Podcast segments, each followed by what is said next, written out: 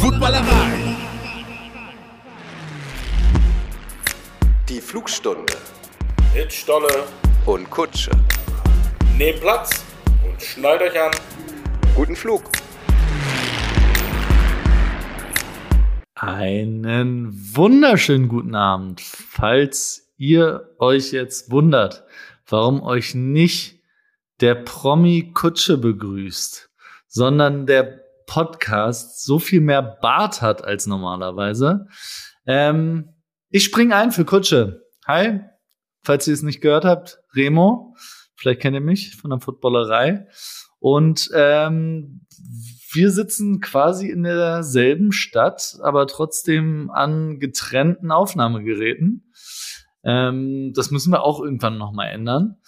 Aber Stolle, schön, dass ich da sein kann. Schön, dass du da bist. Ja, das, das ist so interessant. Ne? Wir, wir sitzen in derselben Maschine, hier in der ersten Flugstunde seit, ich glaube, Ende September und dann doch nicht in derselben Maschine. Äh, du hast recht, in der gleichen, in derselben Stadt und äh, das ist eigentlich eine Schande. Ja, wir fangen die Sendung, bevor wir über Kutsche reden, damit müssen wir schon mal aufräumen.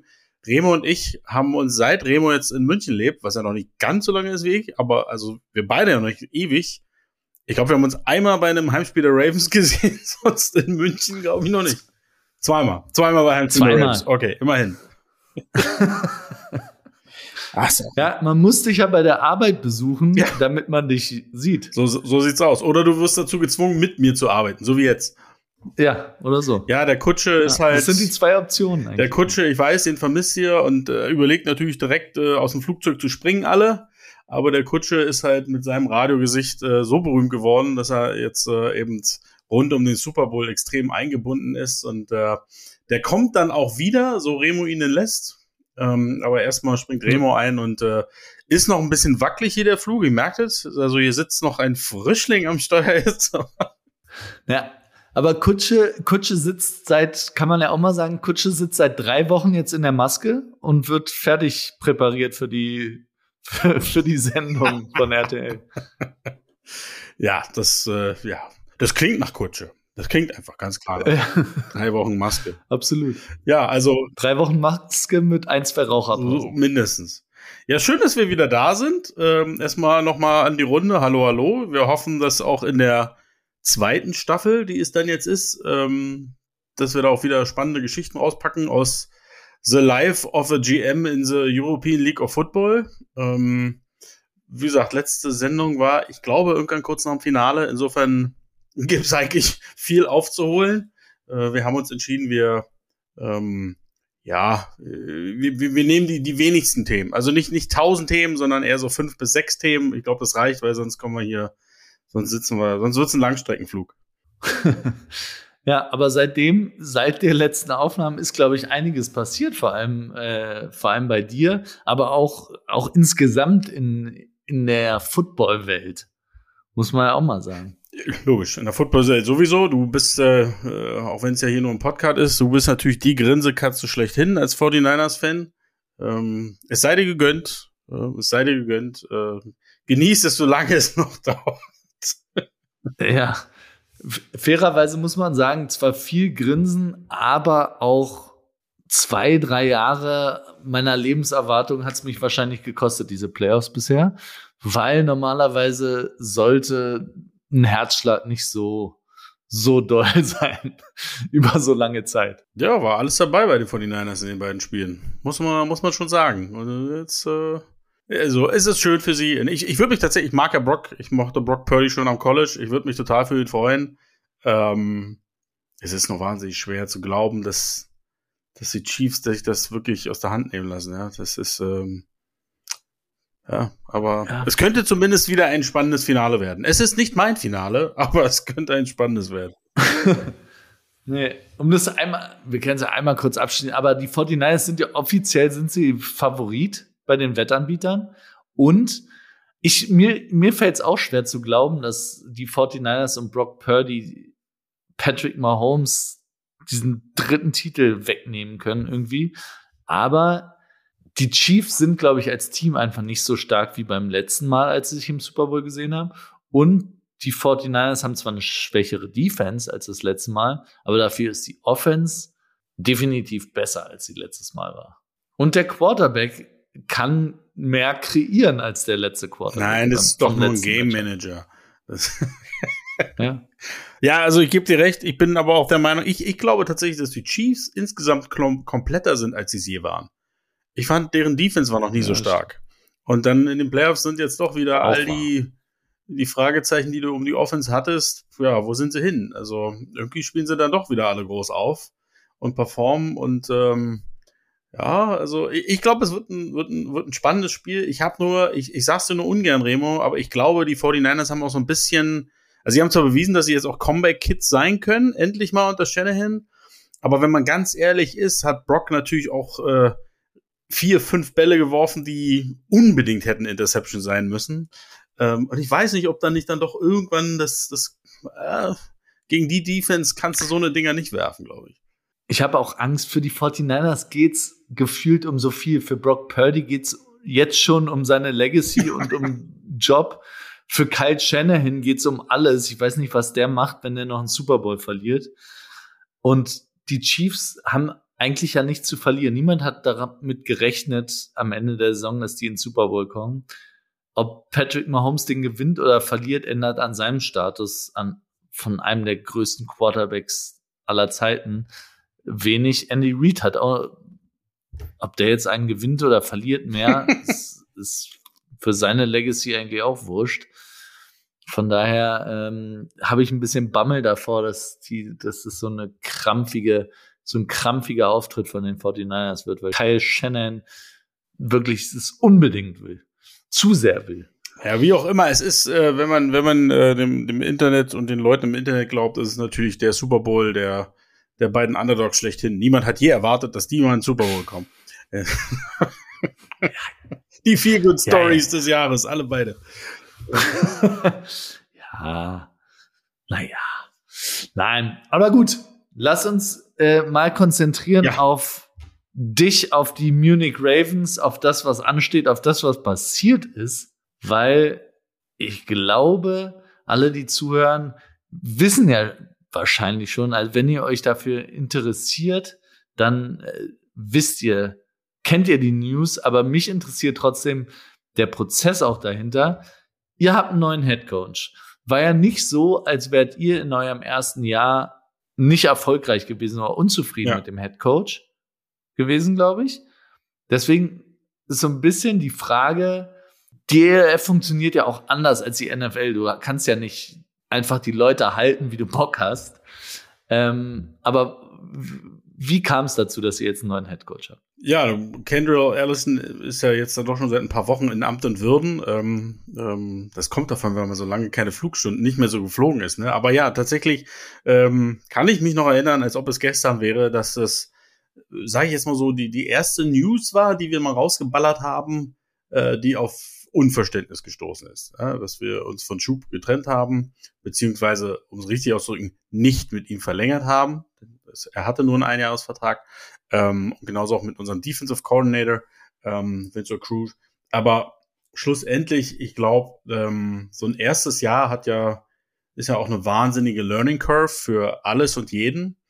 Ähm, und wir haben einfach im Laufe der Saison gemerkt, dass wir auch wenn das vor allen Dingen in der Offensive verdammt gut funktioniert, ähm, gibt es halt viele Punkte, die nicht rund gelaufen sind, nicht dahin gelaufen sind, wo man hin will. Also ich glaube, wir hatten ähm, so als Office und als, sage ich jetzt mal, als Marke äh, eine sehr gute Idee, eine sehr gute Vorstellung davon, wer wir sein wollen, wo wir hinwollen, wie wir das erreichen wollen. Aber im sportlichen Bereich brauchte das eine Weile. Da sind wir nicht so reingestartet, sage ich jetzt mal, schon mit, das ist es, dafür wollen wir stehen, XY, zadada, sondern im Laufe der Saison merkt man, okay, also da, wo wir hinwollen, ich weiß nicht, ob wir da gemeinsam hinkommen.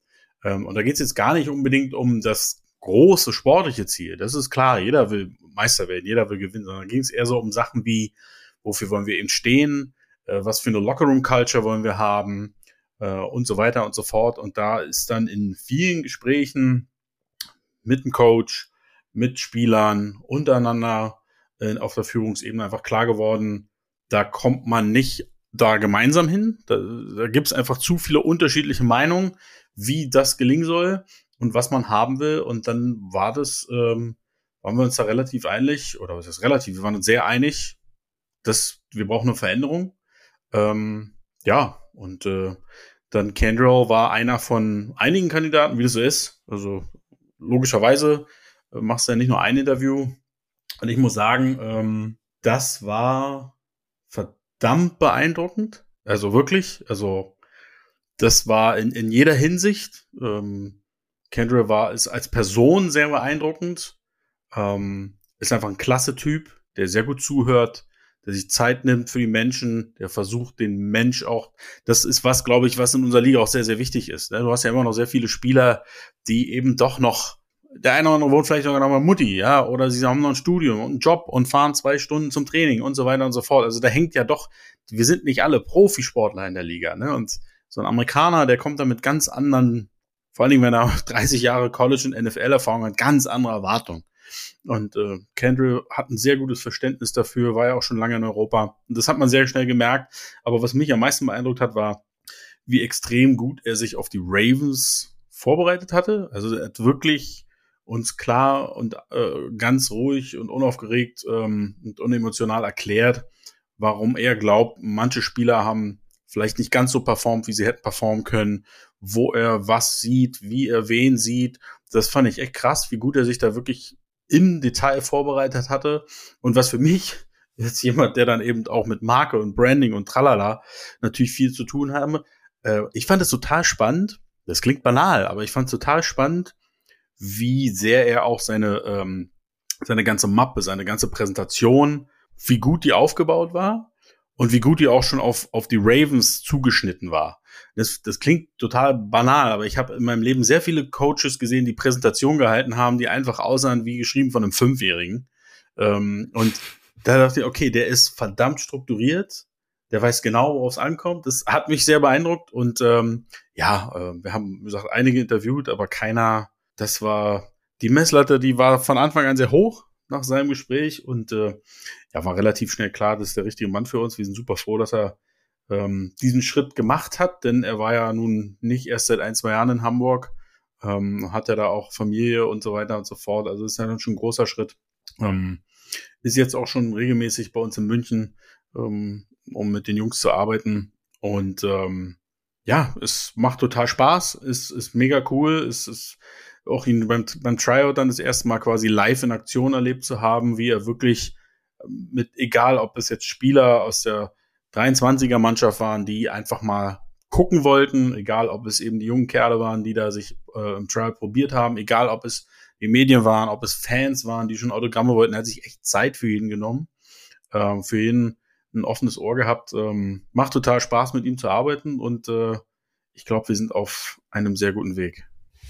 Was war für euch oder was war auch für dich der Prozess, um zu sagen, wir suchen jetzt einen neuen Head Coach nach diesen Qualitäten wähle ich aus, weil du musst ja schon bei der Auswahl, bei den Leuten, die du einlädst, muss ja irgendwas wichtig sein. Du lädst ja auch einen bestimmten Typ Leute ein oder du lädst oder hast du auch ähm, extra verschiedene Leute eingeladen mit einem offenen Ergebnis, weil wir gar nicht ja, genau sagen also du hast, wir suchen jetzt nach was ganz Spezielles. Du hast natürlich ein paar Empfehlungen, sage ich jetzt mal, ne? Ähm, und du hörst dir natürlich, jeder kommt ja von jeder Seite. Also sowohl Sean, unser sportlicher Leiter, hat natürlich Kandidaten mit ins Rennen geworfen. Ich hatte auch drei, vier Kandidaten mit ins Rennen geworfen. Ähm, und wir haben uns dann einfach äh, alle angeguckt und angehört was für uns eben sehr wichtig war, oder andersrum, was für uns nicht wichtig war, war, ob der Typ jetzt einen offensiven oder einen defensiven Background hat. Das war zweitrangig. Ähm, für uns war wirklich entscheidend, wie geht der mit den Spielern um?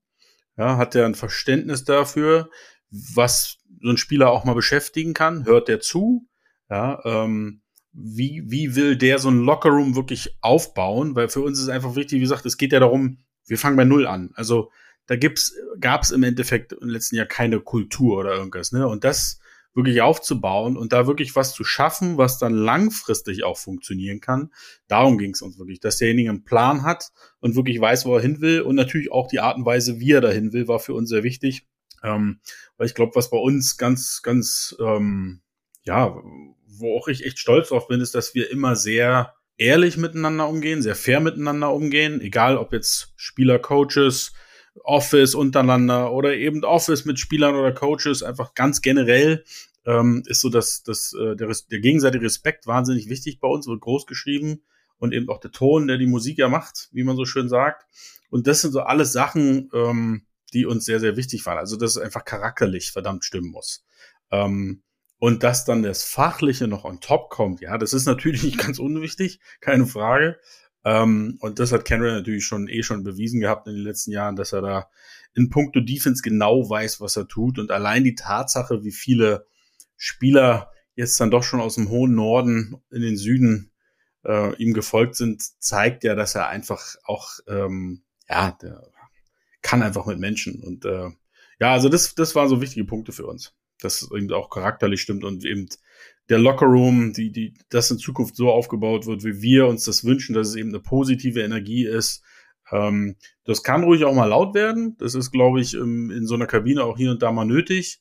Aber die Frage ist natürlich immer, wie, äh, wie man mit den Leuten umgeht. Und wie viel Einfluss hat Kendra jetzt schon auch auf eure Kaderplanung? Also setzt ihr euch schon mit ihm auch hin und sagt, ey, die Leute haben wir auf dem Zettel, die Leute würden wir gerne ansprechen, was sagst du dazu? Oder ist es erstmal, hattet ihr schon vorab einen Plan und guckt jetzt eure Wunschkandidaten, arbeitet die ab und er kriegt dann quasi einen fertigen Kader oder? Naja, im Idealfall, also generell habe ich mit dem Thema ja weniger zu tun. Das haben wir ja ganz klar so bei uns so aufgeteilt, ähm, dass da das Vertrauen ganz klar auf Sean liegt, dass die Arbeit funktioniert. Aber generell ist ja die Wunschvorstellung und es funktioniert wahnsinnig gut zwischen Kendall und, und Sean, dass das zusammen funktioniert. Ne? Also natürlich, äh, sage ich jetzt mal ganz trocken gesprochen, der Sportdirektor äh, sucht die Spieler aus und der Trainer muss damit leben, aber du willst natürlich eigentlich, dass das zusammen funktioniert und dass die gemeinsam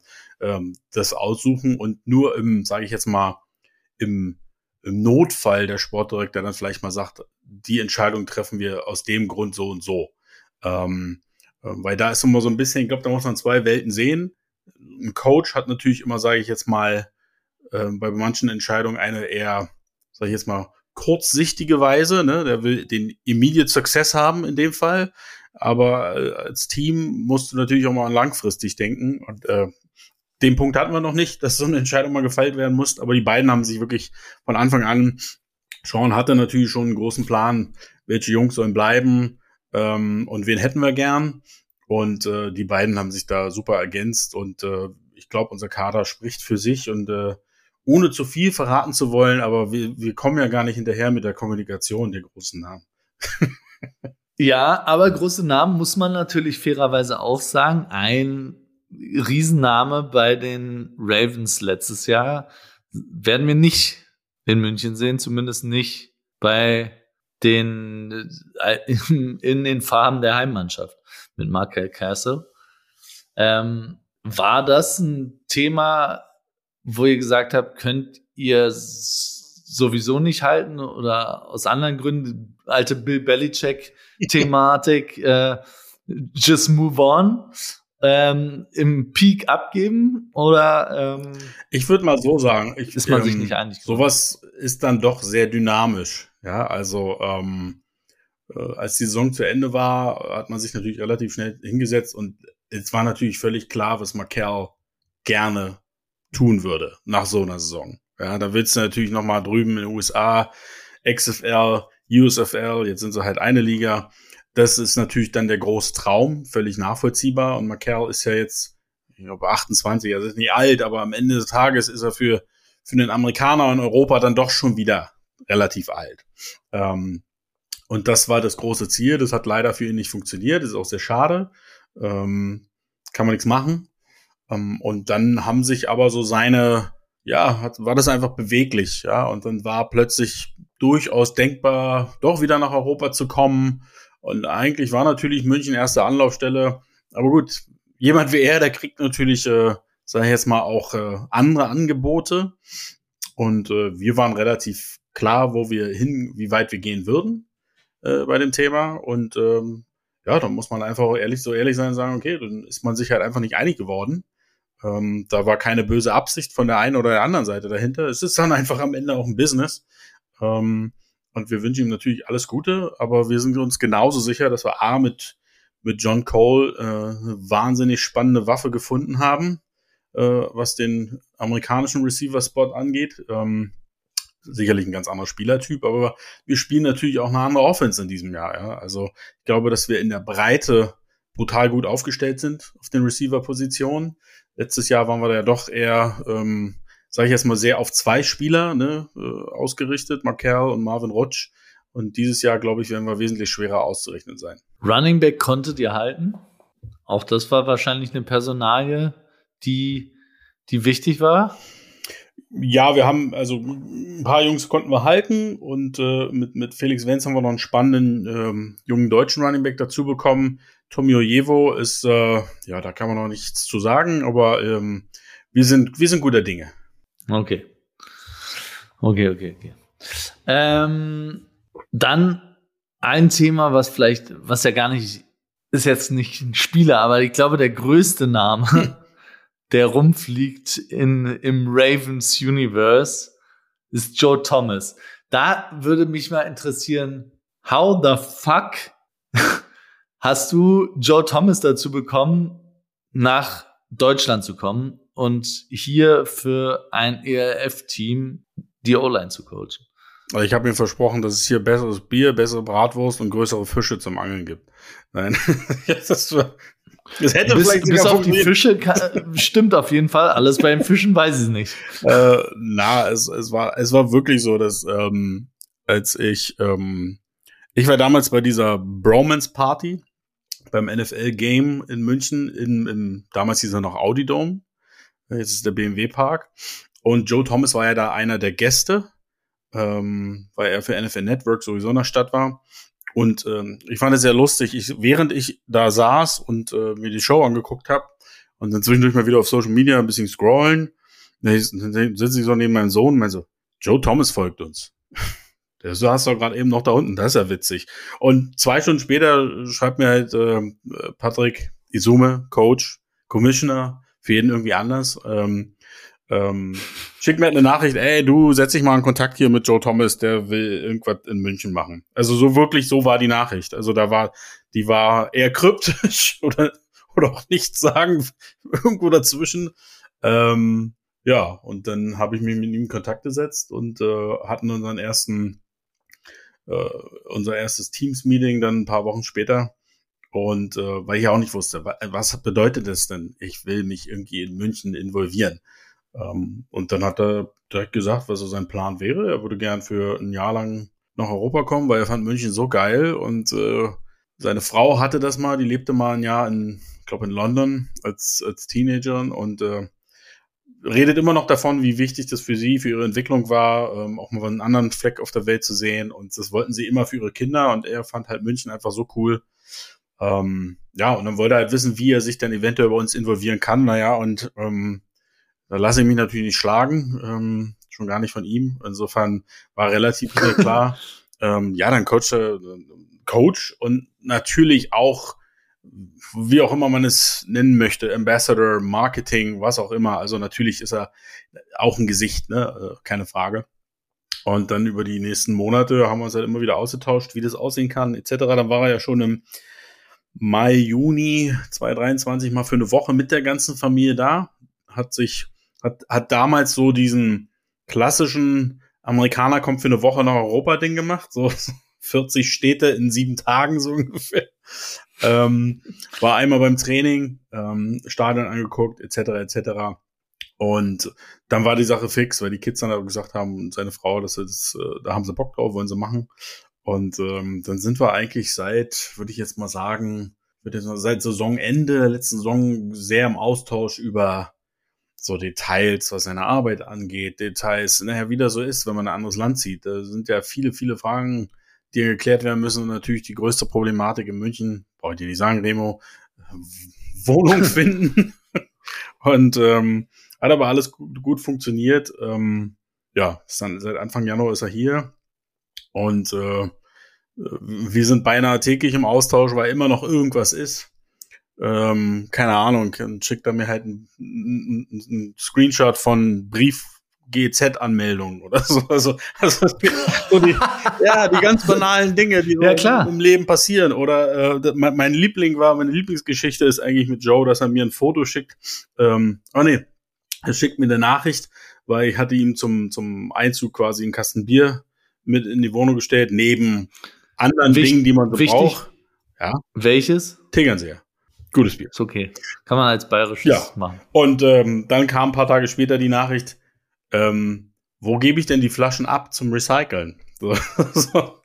Und dann habe ich ihm halt erklärt, so ein Foto geschickt, so von so einer, ne, so hier, wenn das Zeichen da hinten drauf ist, dann kannst du es da und da abgeben, kriegst noch ein bisschen Geld für und sonst musst du es in so einen Container schmeißen und die stehen in jeder Straße hier und da.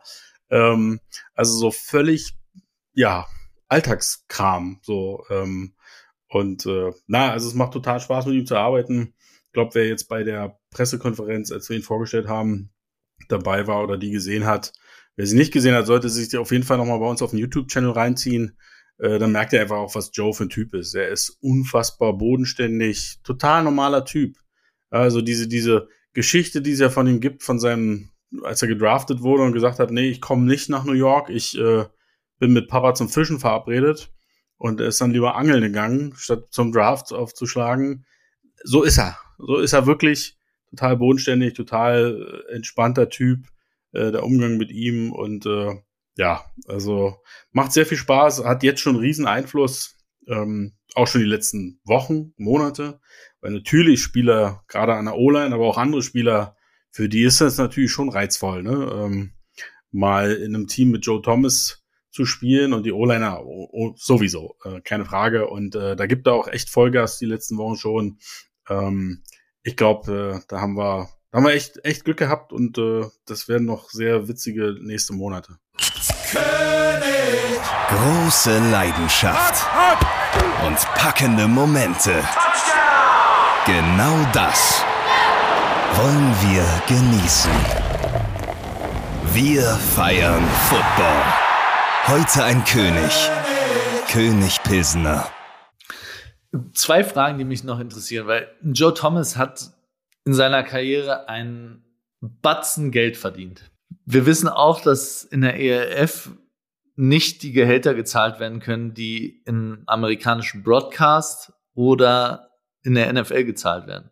Klar, er hat ein bisschen was zurückgelegt, aber trotzdem ist es ja auch eine Sache zu sagen, ich kann da drüben X verdienen und kann hier viel weniger verdienen. Ähm, wie läuft sowas ab? War das, war das ihm von vornherein klar? Ist das was, wo ihr euch auch benden musstet und wo ihr äh, wirklich euch gestreckt habt, um das möglich zu machen? Oder war das von vornherein für ihn klar und easy ins Gehaltsgefüge hinein, weil er will ein Jahr hier sein einfach und dann war Geld für ihn zweitrangig? Also es war tatsächlich ähm, relativ, relativ früh schon ein Thema. Ich glaube, bei unserem zweiten oder dritten Call ähm, habe ich das einfach mal reingeworfen und ähm, die Aussage war auch so ganz typisch, wie dann Joe halt ist. Ganz entspannt meinte, hey, macht euch da keine Sorgen. Ähm, ihr sagt mir einfach, was, was eine Zahl ist, die für euch passt, die nicht schmerzt, die realistisch ist, ist alles gut. Und äh, wenn ihr, wenn ihr gar kein Geld hättet, dann wäre es auch okay. Also ähm, ich will einfach da sein, ich habe einfach Bock. Äh, man muss ja wissen, dass Joe nebenbei immer noch sehr, sehr viele andere Dinge macht. Also wer jetzt denkt, der äh, geht halt mit unseren Jungs nur zum Training und sonst sitzt er den ganzen Tag äh, zu Hause oder, oder guckt sich München an da, der hat ja immer noch verschiedene Podcasts und äh, verkauft Fleisch und Kaffee und ich weiß nicht, was er alles für Business noch am Laufen hat. Also der ist sehr, sehr busy. Der Tag ist gut durchgetaktet. Ähm, gibt eine Menge Anfragen für ihn äh, von allen möglichen Seiten. Und äh, ist nicht so, dass wir die alle mal so locker abarbeiten können, sondern da gibt's immer wieder, müssen wir schieben, schieben, weil der Mann ist äh, schwer beschäftigt, ja. Aber das war, wie gesagt, von nie ein großes Thema für ihn, ähm, was ja, natürlich ein Träumchen dann in dem Sinne ist. Ja. Wenn er dann äh, seine ersten fünf Deutschstunden von dir hatte, ähm, würden wir natürlich auch gerne nach Footballerei sehen. Dann auf Deutsch natürlich. Natürlich auf Deutsch, ja. Ich weiß nicht, also ich glaube, so ein paar Sätze kriegt er schon hin, aber ich weiß nicht, ob es schon für eine Deutschstunde reicht. Und für, also auch so eine Person bringt ja eine oder kann gegebenenfalls eine Dynamik im Team natürlich auch ein bisschen durcheinander bringen, weil natürlich stürzen sich pro sieben und alle alle Medien ja. als erstes auf Joe Thomas, auch wenn er als O-Line-Coach vermeintlich jetzt nicht die wichtigste Position hat. Aber er ist natürlich aufgrund seiner Historie für alle Medien die Anlaufstation vor dem Head Coach, vor dem OC, vor dem DC, vor jedem Spieler wahrscheinlich von den, äh, bei euch. Wie wird damit umgegangen im Team? Ja, eigentlich ganz entspannt. Also klar, ich meine, allein die Tatsache, dass wir eine Pressekonferenz machst du normalerweise nicht mit deinem O-Line-Coach. Das, spricht ja schon für sich, aber das ist, wie gesagt, auch da ist er, es gibt einen Head Coach, Punkt. Also wir sind, wie gesagt, eh in unserer Organisation, sage ich jetzt mal, sehr, sehr flache Hierarchien. Natürlich gibt es immer Entscheidungen, die dann mal die eine oder andere Person einfach treffen muss. Ähm, das gehört sich dann einfach so, es gehört dann zum Job. Ähm, aber die Hierarchien sind flach und jeder bei uns, wir, wir wären doof, wenn wir nicht auf Joe Thomas hören würden, ihm nicht zuhören würden, ne? Was aber auch nicht heißt, dass dann äh, die Entscheidung, dass Joe jede Entscheidung treffen würde. Also wir haben einen Head Coach, ne? wir haben einen Offensive Coordinator, ähm, völlig klar. Ähm, und, und Joe selbst sagt er auch, er, er hat ja in dem Sinne noch nie als Coach gearbeitet. Ne? So sage ich jetzt mal auf dem Highschool-Level ein bisschen. Ähm, das ist ja für ihn auch immer noch Sachen, die er lernt, was, was es nochmal spannender macht. Aber was er den Jungs jetzt schon beibringt, ähm, ja, also unsere O-Liner sind sehr, sehr glücklich, sagen wir es mal so, äh, was die jetzt schon beigebracht bekommen. Und ja, also es sind flache Hierarchien, wir reden einfach ganz entspannt miteinander, tauschen uns aus auf einer ähm, sehr einfachen Ebene. Ähm, aber schlussendlich ähm, sind es halt Head Coach, äh, OC, DC, die bestimmte Entscheidungen dann natürlich treffen, auch am Spieltag, klar. Hm. Und wenn wenn es mal ganz schlecht läuft beim bayerischen Essen, könnte Joe sich notfalls, glaube ich, auch relativ schnell wieder auf Spielgewicht hochessen. ja. Die Frage kam natürlich auch schon, aber äh, die hat er dann gleich verneint. Die, die Knie wollen nicht mehr. ja, gut. Verständlich. Ähm, dann muss man, glaube ich, auch einmal drüber sprechen. Ihr expandiert quasi mit euren Heimspielen. Es reicht nicht mehr. Ihr wollt mehr. Und äh, deswegen geht's nach Nürnberg. Das tun wir, ja. Also. Ja, ähm, war ein, ist ein langer Prozess. Äh, das, also das ganze Thema ein langer Prozess gewesen. Ähm, das hat, glaube ich, einige sehr überrascht. Ähm, hat auch bei unseren Dauerkartenkunden, bei einigen Fans natürlich eher für Unmut gesorgt. Ist auch völlig nachvollziehbar, äh, weil es natürlich ähm, ja einfach mal ganz woanders. Ähm, auch wenn es äh, auf jeden Fall noch Bayern ist und wir das ja auch immer betonen, dass wir halt die einzige Franchise in Bayern sind, äh, Spieler aus ganz Bayern haben, Coaches, auch Fans. Ähm, wir haben gerade eine Umfrage am Laufen, gemeinsam mit der University of Michigan, die wir da machen, ähm, wo jetzt schon absehbar ist, dass wir ähm, doch eine ordentliche Anzahl an Fans haben, die äh, weit über 100 Kilometer teilweise zurücklegen. Ähm, das, äh, das finden wir ziemlich cool. Nein, aber die, der, der Punkt ist halt, ähm, für uns war das, sage ich jetzt mal, in der ersten Saison logischerweise kein Thema. Ähm, auch während der Saison war das nie ein Thema. Also wir sind letztes Jahr mit zwei fixen Office-Mitarbeitern durch die Saison geflitzt. Insofern ähm, äh, Chapeau an meine Kollegin und alle Helfer, die wir hatten, äh, weil das äh, mit so einem kleinen Team auf die Beine zu stellen, ist, glaube ich, nicht selbstverständlich und nicht mal ansatzweise hätte irgendjemand auch nur Zeit dafür gehabt, sich mal mit so einem Thema zu beschäftigen. Ähm, das kam dann tatsächlich irgendwann nach der Saison, kam mal so, so ganz generell so in die Tüte gesprochen. Könnte das was für uns sein? Wollen wir sowas machen? Lass mal Pro und Contra prüfen. Ähm, gab auch viele Kontrapunkte, völlig klar. Ähm, aber wenn man einfach gesehen hat, wie A, das Hamburg aufgebaut hat und das funktioniert hat, wie gut das Finale funktioniert hat, wie gut der Vorverkauf funktioniert schon fürs Finale dieses Jahr, dass äh, jetzt mehrere Teams in diesen Weg gehen. Ja? Also Hamburg gefühlt für die ganze Saison ähm, äh, hat sicherlich auch den einen oder anderen anderen Grund noch dazu, aber trotzdem sind sie nur unterwegs sozusagen. In Polen wird so gemacht.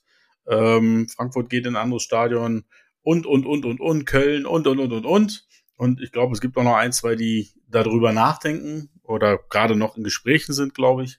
Ähm, das ist einfach eine Entwicklung, die unsere Liga nimmt und die einfach auch der Sport nimmt und, ähm, sag ich mal, offensichtlich auch zulässt. Und deswegen haben wir gesagt, okay, lass uns das tun. Wir sind aber auch froh, dass wir da eben ähm, die, die Idee ist ja das eine, äh, du musst natürlich auch jemanden finden, Stadt, Stadion, die da Bock drauf haben. Und da war es einfach von Anfang an so, dass tatsächlich Nürnberg auf uns zugekommen ist.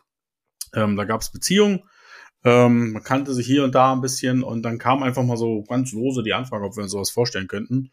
Ähm, da waren wir aber tatsächlich schon, ich glaube, das war schon nach Halloween, ähm, ähm, wo es dann mal die ersten Termine gab, ähm, um sich mal anzunähern und das hilft natürlich wahnsinnig, wenn, wenn, wenn klar ist, dass da eben äh, der große Fußballverein vor Ort, die Stadt, wenn die dahinter stehen, hinter der Idee, weil sie selber einfach schauen wollen, was kann unser Stadion noch.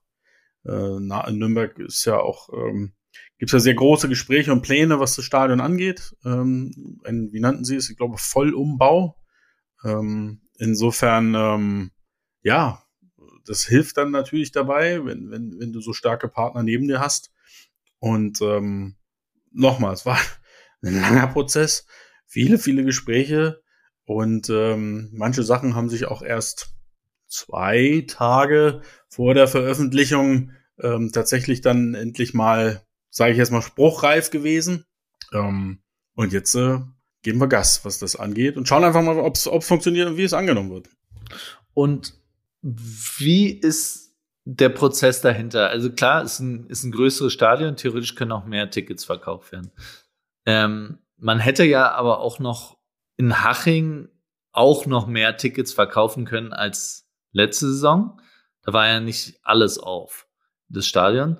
Und man hätte natürlich, wenn man jetzt sagen, es sind immer noch die Munich Ravens, hätte, also in der Theorie man hätte noch das Grünwall, also das 1860-Stadion gehabt, was noch in München gewesen wäre, was jetzt nicht gleich die Allianz Arena ist. Man hätte in, in, in Augsburg oder Ingolstadt noch zwei Städte gehabt, die theoretisch näher wären auch. Ja, also wie gesagt, wir haben, wir haben alles Mögliche geprüft. München ist halt, ähm, muss man ganz ehrlich sagen, diesen Sommer, ähm, da findet noch so ein Fußballturnier statt. Insofern, insofern das Grünwalder war nie ein Thema, weil da uns auch die Stadt letztes Jahr schon gesagt hat, ähm, das ist so überlastet, ähm, das ist gar kein Thema, dass ihr da spielen könnt. Und es ist auch nicht wirklich größer als Unterhaching. Ähm, Olympiastadion ist Konzertsommer. Ähm, Allianz Arena, wie gesagt, Euro. Also alles, was München ist, war, war durch. Ähm, und was das Umland angeht, wenn wir jetzt mal Augsburg und Ingolstadt als Umland bezeichnen wollen, ähm, sind spannende Orte, spannende Städte, überhaupt keine Frage, aber wie gesagt, die, die, die, da die, ähm, das Interesse aus Nürnberg kam, auf uns zukam, war das natürlich dann auch der, ähm, ja, die, der logischste erste Weg, ja. Also vielleicht auch nicht der einfachste, weil natürlich ist logistisch auch nicht ganz einfach für alles und jeden, auch für uns nicht. Ähm, das ist ja doch schon ein bisschen Fahrt. Aber äh, dennoch ähm, finde ich das total spannend. Und ja, was natürlich gerne gesagt wird, ist das Thema Tatanbahn. Ähm, kennen wir aber tatsächlich in unserer Liga. Also in Polen, in Berlin ist immer Tatanbahn am Start. Es gibt andere Teams, die auch, ähm, wo es dann doch auch eine gibt. Aber, und ich verstehe das, dass man das erstmal als Fan nicht so cool findet. Aber andererseits, und da haben wir, spielen wir schon mit ziemlich vielen, teilweise wahrscheinlich etwas bescheuerten Ideen, was man da veranstalten kann, weil man kann das natürlich auch sehr cool nutzen, den Platz, den man da hat. Ähm, da werden wir dann aber in den nächsten Wochen und Monaten dann auch mal mit der ein oder anderen Überraschung um die Ecke kommen. Okay, bin gespannt. Wie, wie kommt man denn jetzt schon dann an, an die Tickets? Ja, bei dir klingeln, ne? Du hast sie doch gelagert. Nein, ähm, ganz normal über, ich habe sie alle. über Ticketmaster oder eben über unsere Homepage. Da kommt da auf die Tickets genauso auch für die alle anderen Heimspiele, die in Unterhaching stattfinden. Äh, da haben wir jetzt am 1. Februar hier, also quasi jetzt, während wir aufnehmen, den Ticketstart begonnen. Insofern ab sofort Tickets für all unsere Heimspiele in Haching, in Nürnberg erhältlich. Ähm, insofern seid dabei und äh, ich bin mir sicher, dass wir in beiden Stadien ziemlich coole Footballerlebnisse haben werden diese Saison. Hm, geil. Ich freue mich. Ich werde auf jeden Fall auch äh, wieder sofern er mich haben, sofern ich noch reingelassen werde, ähm, mir auch das ein oder andere Spiel natürlich wieder angucken. Ja, ich bin, ich bin von Anfang an gespannt. Ich meine, wir fangen gegen Prag an. Das ist äh, mal ein neuer Gegner. Und ähm, wir sind, glaube ich, äh, sehr gut aufgestellt vom Kader. Ähm, wie gesagt, ich kenne noch die eine oder andere Personalie, die du und ihr da draußen noch nicht kennt. ähm, deswegen glaube ich, da werden wir, können wir schon mal ein gutes äh, Ausrufezeichen beim ersten Heimspiel setzen. Haben davor aber auch schon zwei äh, knackige Auswärtsspiele, fangen ja äh, bei Stuttgart Search direkt an das ist, glaube ich, auch erstmal, das ist so ein Auftakt, der, der hat schon mal in sich und dann geht's ja direkt nach Mailand weiter für uns. Ähm, wir sind ja erst in Woche drei das erste Mal zu Hause. Ja. Ja. Wird, wird spannend. Auf jeden Fall, dieses Jahr müssen die Playoffs drin sein. Ähm, das, was anderes haben wir nicht vor, ja. Sehr gut. Okay, dann, ich, ich glaube, für heute, mir hat Spaß gemacht. Das ist schön, Remo, dass es dir Spaß gemacht ja, ich fand, ich, ich fand, hoffe, du, hast das, auch, okay. du hast es auch, also der, der, der Start war natürlich ein bisschen wackelig, wenn man noch nie hier an so einem Steuerknüppel gesessen hat, ne? Aber ich finde, du machst es sehr gut. Du kannst langsam mal das Fenster zumachen. Ähm, es tut auch deiner Frisur nicht so gut. Ähm, aber ähm, eine, eine, also mindestens ebenbürtige Vertretung für den, für den Herrn von und zu Kutsche, oh. der da irgendwo im, wahrscheinlich immer noch in der Maske sitzt. Ja, wahrscheinlich. Ja, ähm, hm. Kutsche, nee, hohes Lob. Vielen Dank. Kutsche, trotzdem, du, du bist gegrüßt und äh, alle da hinten, ihr wisst, äh, anschnallen, Tische hoch, ähm, Hosen hoch und ähm, was man sonst noch so macht, bevor man landet. und dann setzen wir jetzt wieder auf ja. und dann, äh, ja, hören wir uns in zwei Wochen wieder, würde ich sagen. Und dann ja, mal gucken, was wir dann schon noch zu berichten haben. Vielleicht haben wir noch ein paar Neuigkeiten schon, was unsere Spieltage angeht und sicherlich ein, Personal ein paar Personalthemen, ein paar spannende. Und sonst gibt es auch noch genug andere Themen, über die man reden kann. Auf jeden Fall. Dann bis zum nächsten Mal, bis zum nächsten Abflug. Jo, macht's gut da draußen. Tschüss. tschüss.